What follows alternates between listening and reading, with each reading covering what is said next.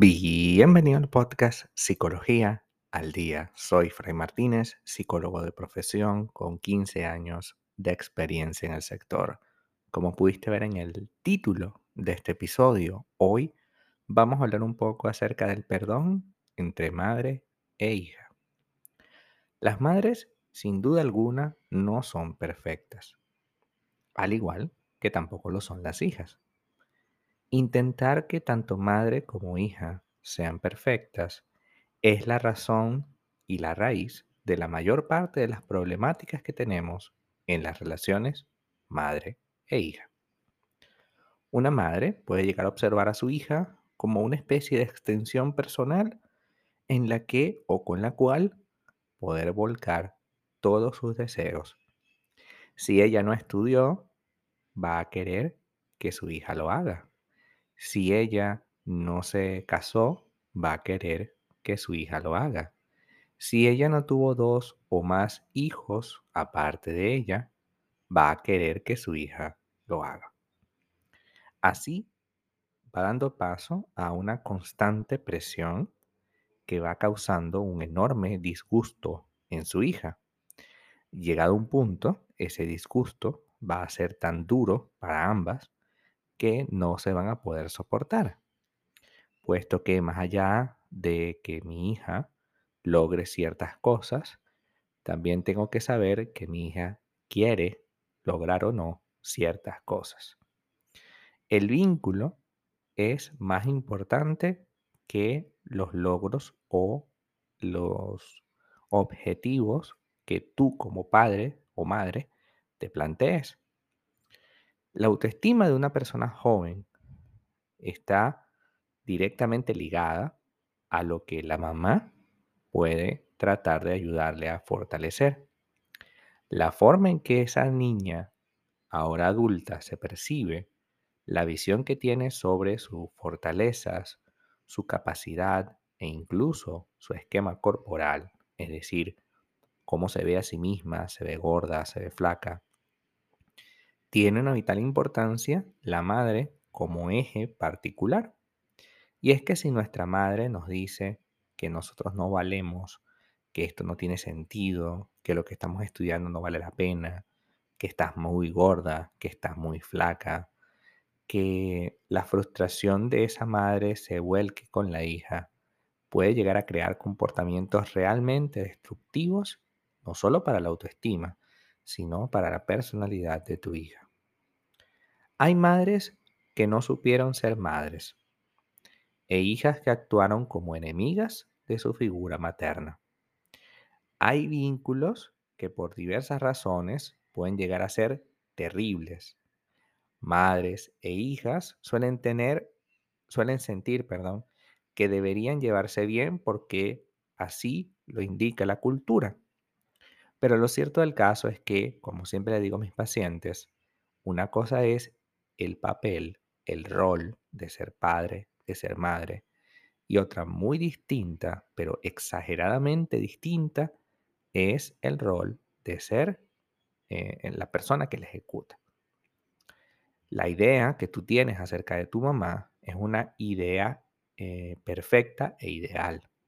Sin embargo, la persona que ejecuta ese papel es totalmente imperfecta y debemos ajustar esa imperfección a mi ideal. Porque si no, voy a empezar a sentir que mi mamá me debe cosas. Voy a empezar a sentir que mi hija me debe cosas. Porque el debería en este tipo de relaciones, bueno, en casi todas, pero en este tipo de relaciones, el debería debería ser una buena hija, debería ser una buena madre, debería tratarme bien, debería ser tal cosa, es que ella debería estar aquí, es que ella debería estar allá, puede ocasionar una presión exagerada y sumamente perjudicial para todos.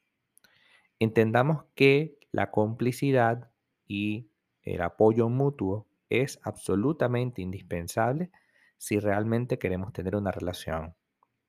Puede que nuestra madre no estuviera preparada para ser madre y es posible que como hijas hayamos tomado conciencia tarde de ello. Por lo tanto, esta situación puede generar un enorme conflicto a lo largo del tiempo, porque yo como hija me puedo llegar a sentir culpable de haberla hecho madre. ¿Sí? Así como lo oyes. De repente podemos llegar a sentir que eh, fui un error en la vida de mi madre y eso puede generar un enorme conflicto en mi autoestima y en mi capacidad para verme a mí misma como alguien eficiente, único y valioso. Entonces el perdón a la madre y el perdón a la hija, ¿por dónde empieza? Primero, por entender la problemática y la diferencia. Eh, tenemos que emprender entonces, en primer paso, resolver el resentimiento. Quedar atrapadas en el resentimiento nos convierte en víctimas constantes. Esa mezcla de desilusión, molestia y motivos hace que no podamos abordar la situación nunca. Resolver el resentimiento pasa por la expresión emocional y reconocer que el sufrimiento fue mutuo y que tenemos que afrontar esto desde el arrepentimiento. El pasado no es el presente, sería el segundo paso. El pasado es incómodo, difícil de sobrellevar, pero no lo es todo. El pasado, como hemos hablado acá en este podcast, es una referencia. Es algo que yo, una fotografía de lo que yo fui o de lo que me pasó, pero no necesariamente tiene que ser un concepto de aquí en adelante. Yo puedo cambiar, yo puedo hacerlo distinto. Entonces, en la medida en que yo aprenda a hacerlo distinto, vamos a poder construir una relación más sana con los demás. Así vamos a entender que el pasado es una referencia, pero no es el presente. En el presente tú puedes cambiar la relación con tu mamá. No tienes por qué visitar a tu mamá o compartir con tu mamá por compromiso. Tú tienes que compartir con tu mamá porque quieres hacerlo. Si la relación entre ustedes está sumamente desgastada, ¿por qué tendrías que ir allá?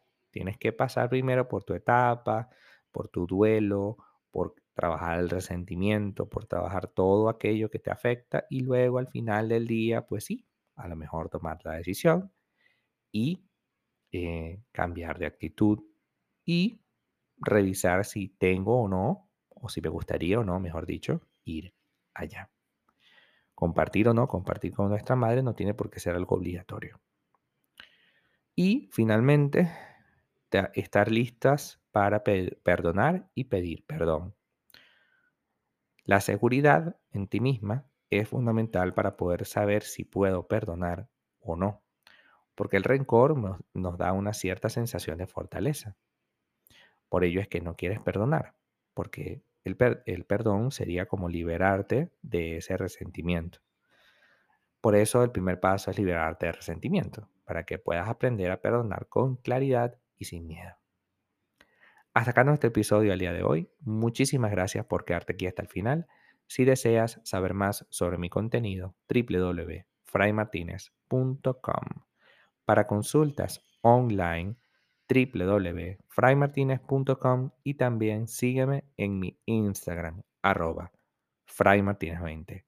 Muchísimas gracias y hasta el próximo episodio.